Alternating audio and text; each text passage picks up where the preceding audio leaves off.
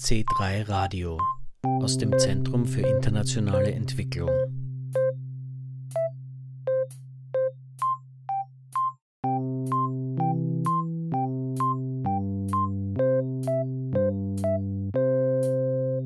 Am 30. März 2022 hat es eine Online-Konferenz der ÖFSE zum folgenden Thema gegeben.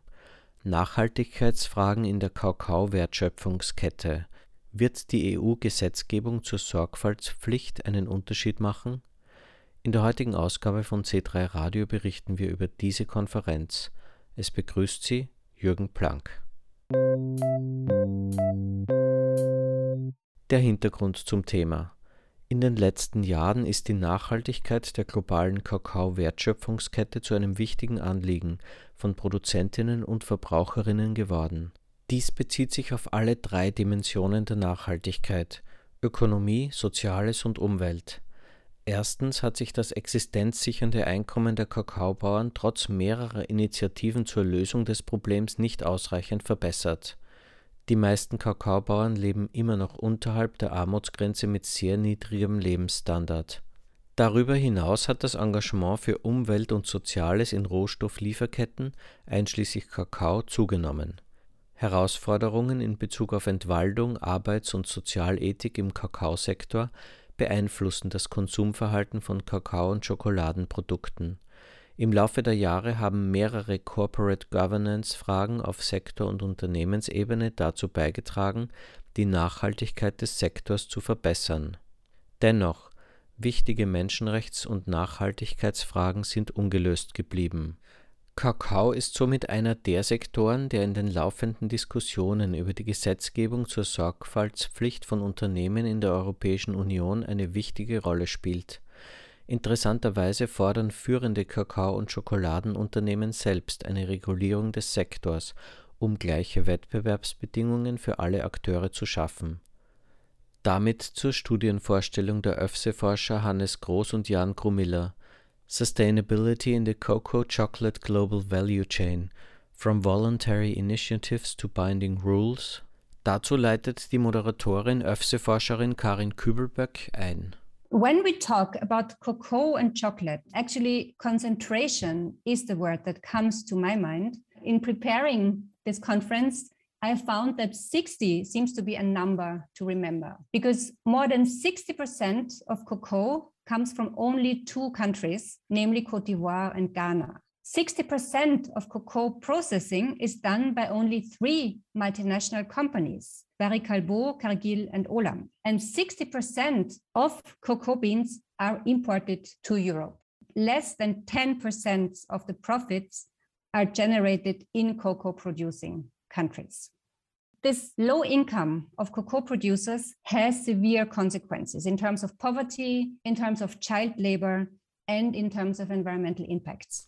Jan Grumiller beginnt mit der Präsentation der Studie. So let's start uh, with giving you a brief overview of the cocoa global value chain or GVC. Here we look at the global map of cocoa and what we see is that cocoa production or the production of cocoa beans is located primarily in the global south and in particular in Cote d'Ivoire and Ghana. And both of these countries actually produce roughly 60% of global, uh, global cocoa bean output each year.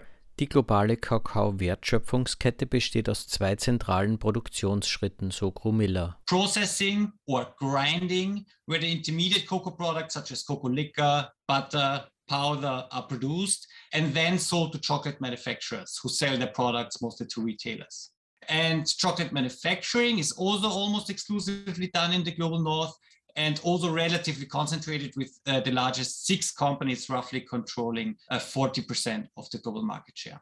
We want to give you also a brief overview of the key economic, social, and environmental sustainability issues. And the key economic sustainability issue is uh, low and unstable income of farmers. Die Marge der Kakaobäuerinnen ist niedrig und zudem in den letzten Jahrzehnten gesunken, von rund 27 Prozent in den 1980er Jahren auf rund 9 Prozent in den 2000er Jahren. In den letzten Jahren ist auch der Kakaopreis nicht gestiegen. Since the 1990s, real cocoa prices stayed below the 3,000 uh, US dollar per ton mark.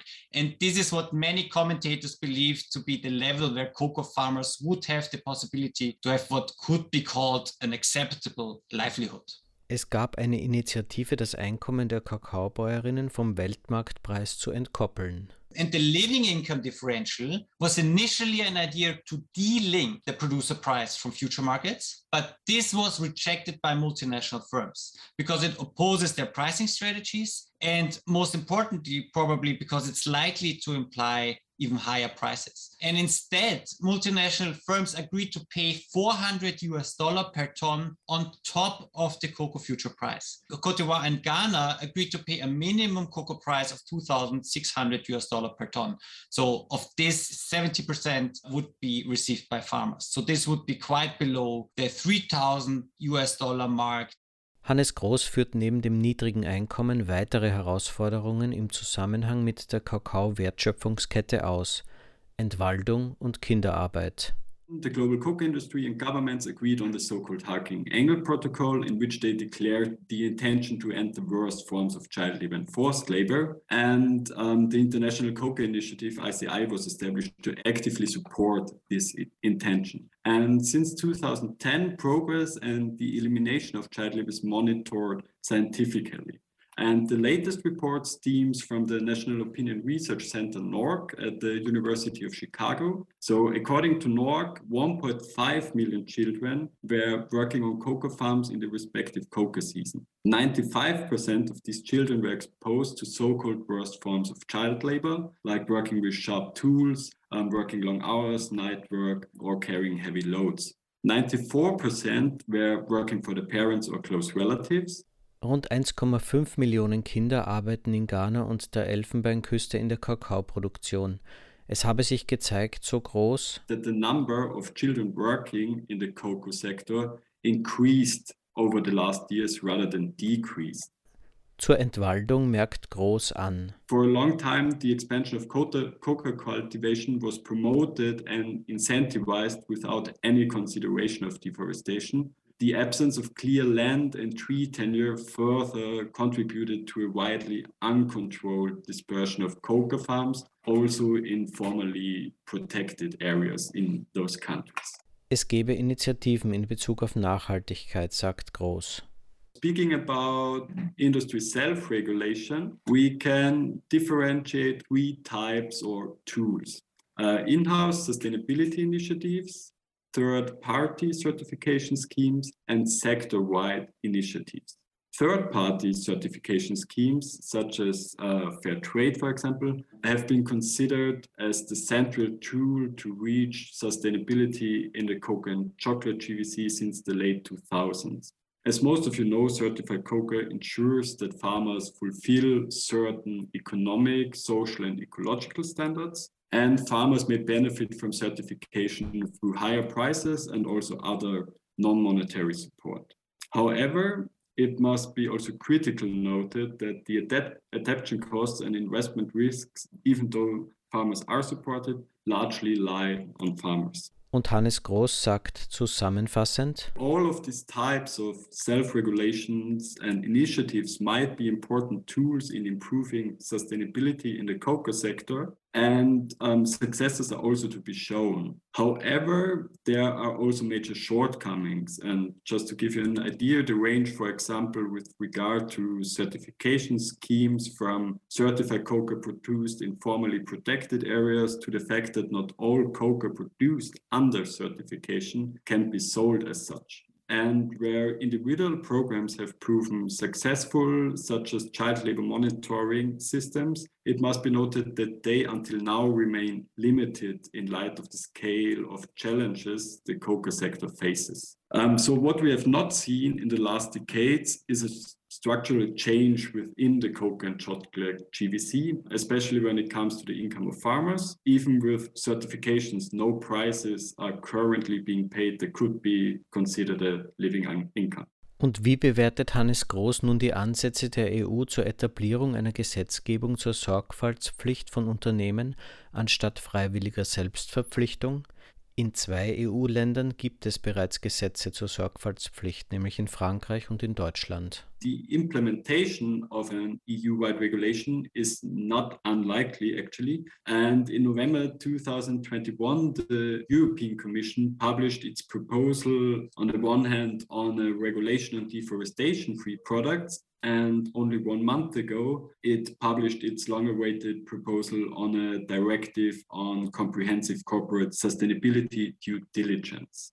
Im Jahr 2002 wurde die ICI, die International Cocoa Initiative, begründet, eine gemeinnützige Organisation mit Sitz in Genf, die von großen Schokoladenherstellern finanziert wird und sich auf die Bekämpfung der Kinderarbeit in der Kakaoproduktion in Westafrika konzentriert.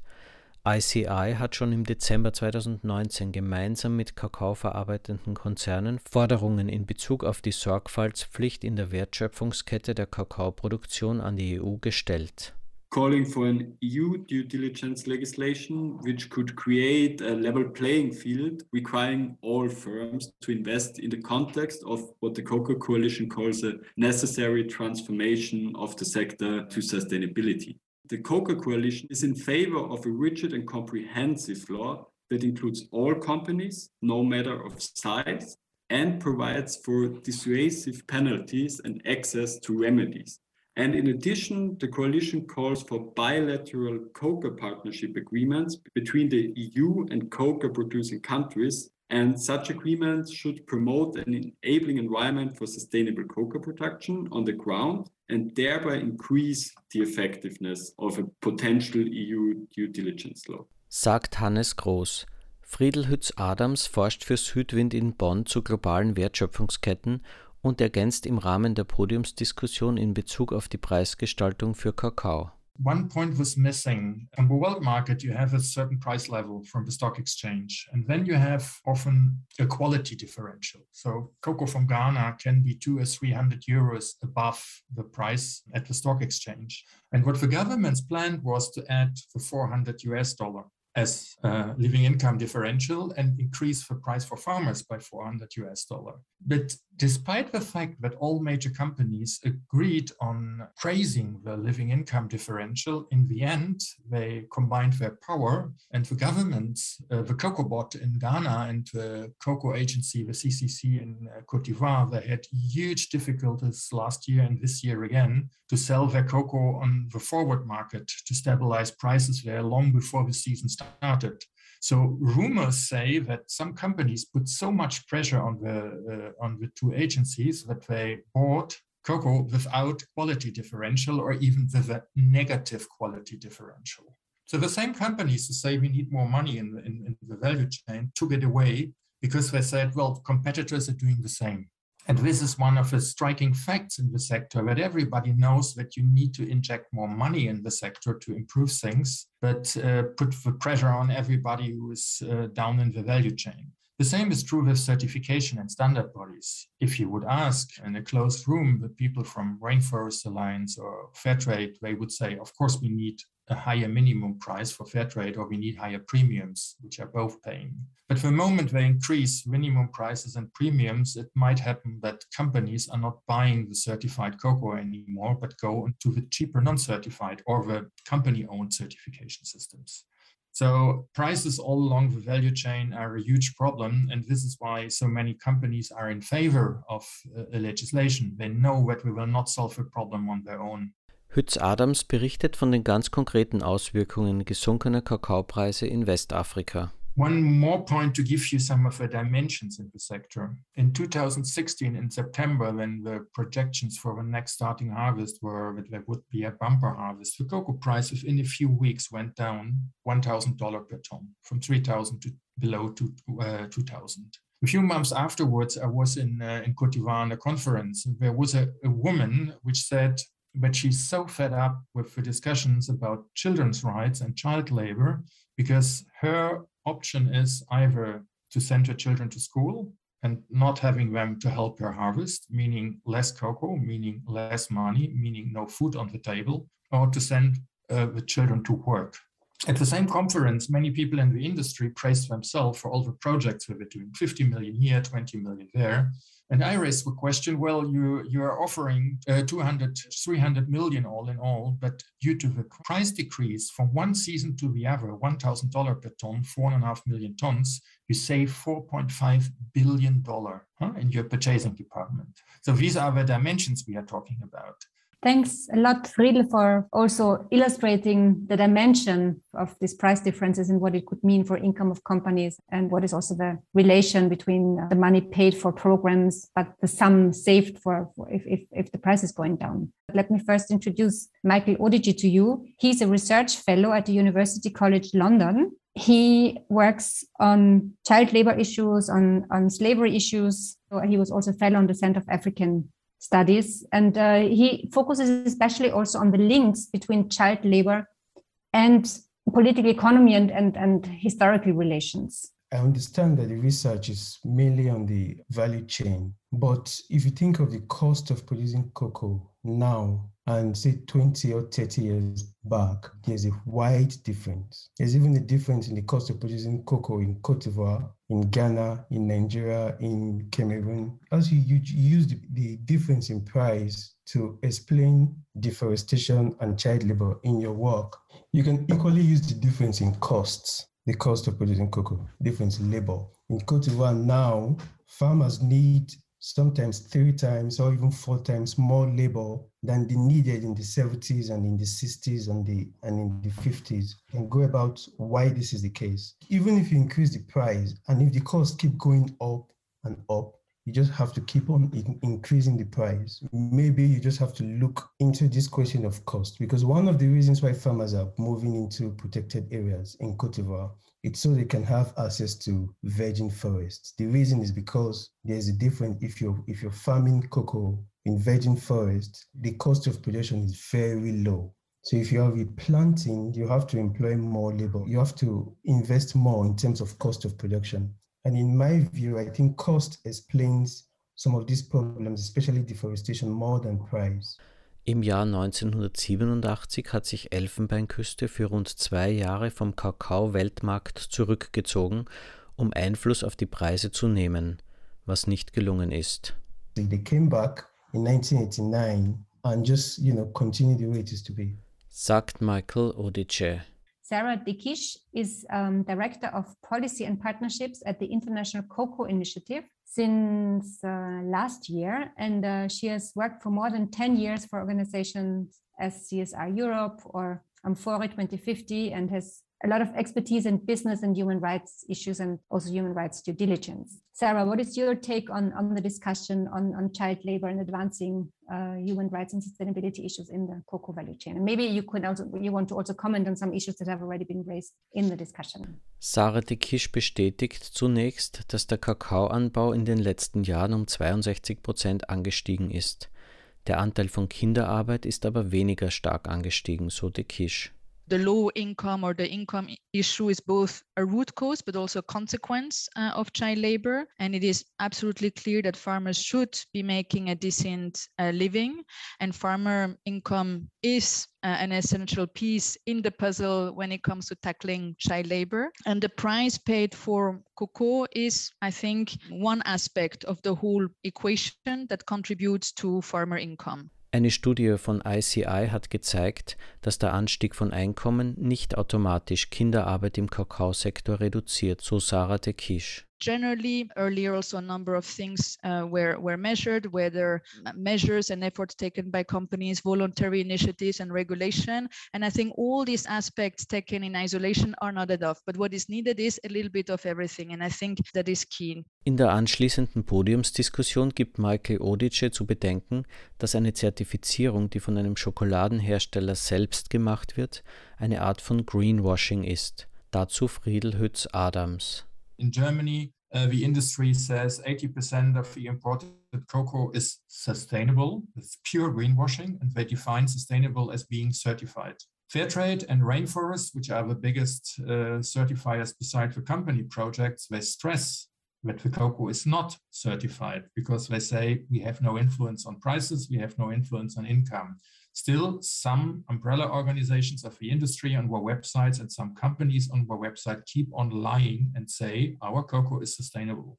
Im Zuge der Podiumsdiskussion kommt Hütz Adams von Südwind in Bonn nochmals auf den zentralen Punkt der Bezahlung zu sprechen und führt aus, warum es eine EU-Gesetzgebung in diesem Bereich brauchen würde. We have such a competitive market. I was once in a meeting here in Germany 10 years ago when a retailer, and at that time for a milk chocolate bar, the price entry in Germany was 35 cents. So the retailer wanted to go to certification, and then the producer said it's one cent more per bar.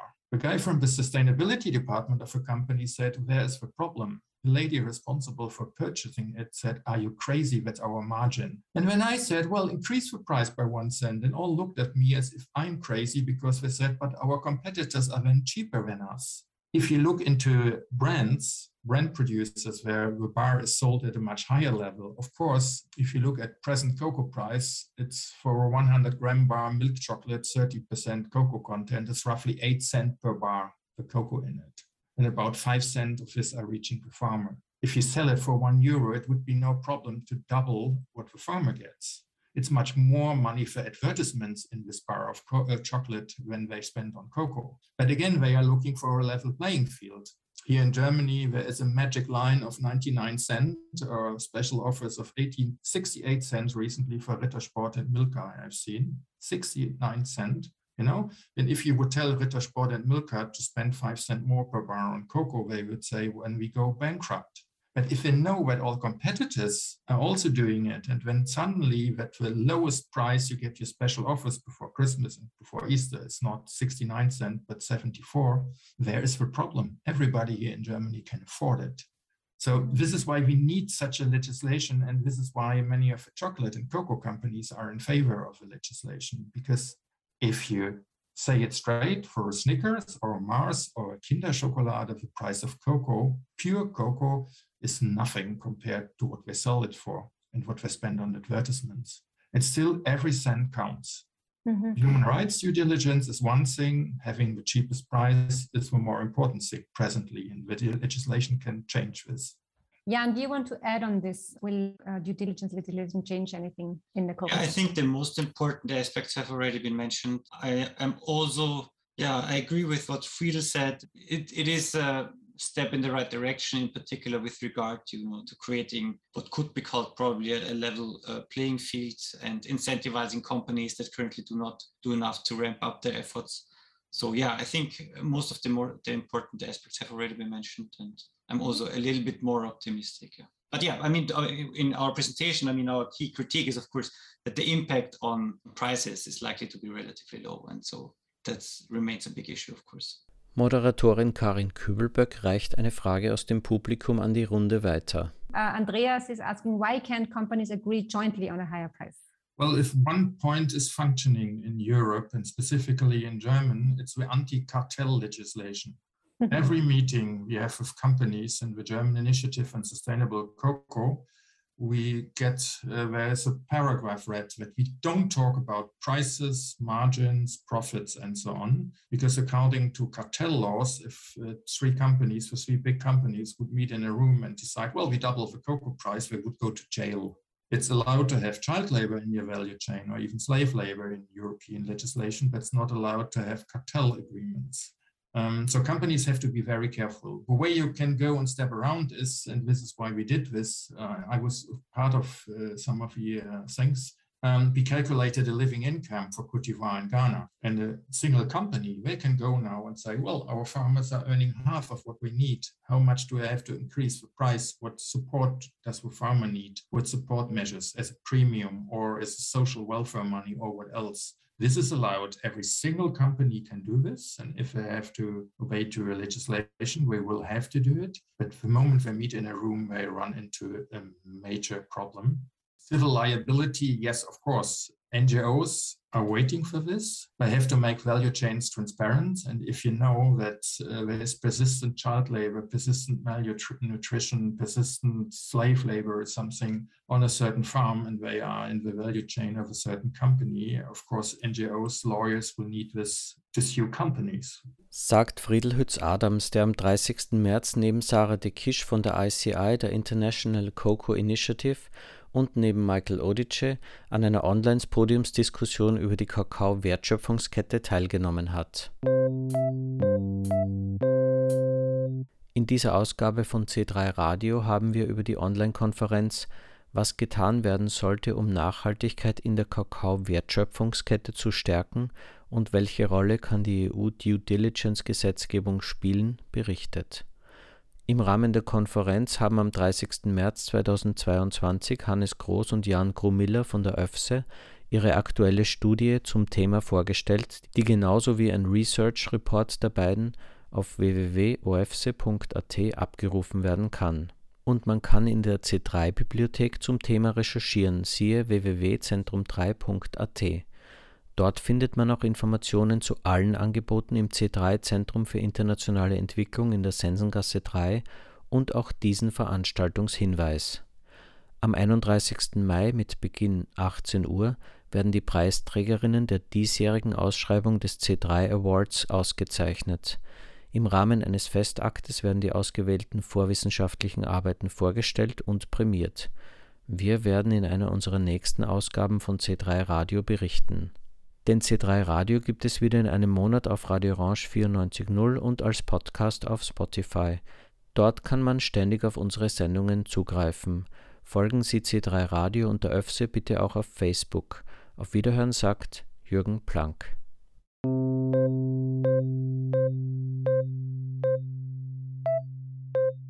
C3 Radio aus dem Zentrum für internationale Entwicklung.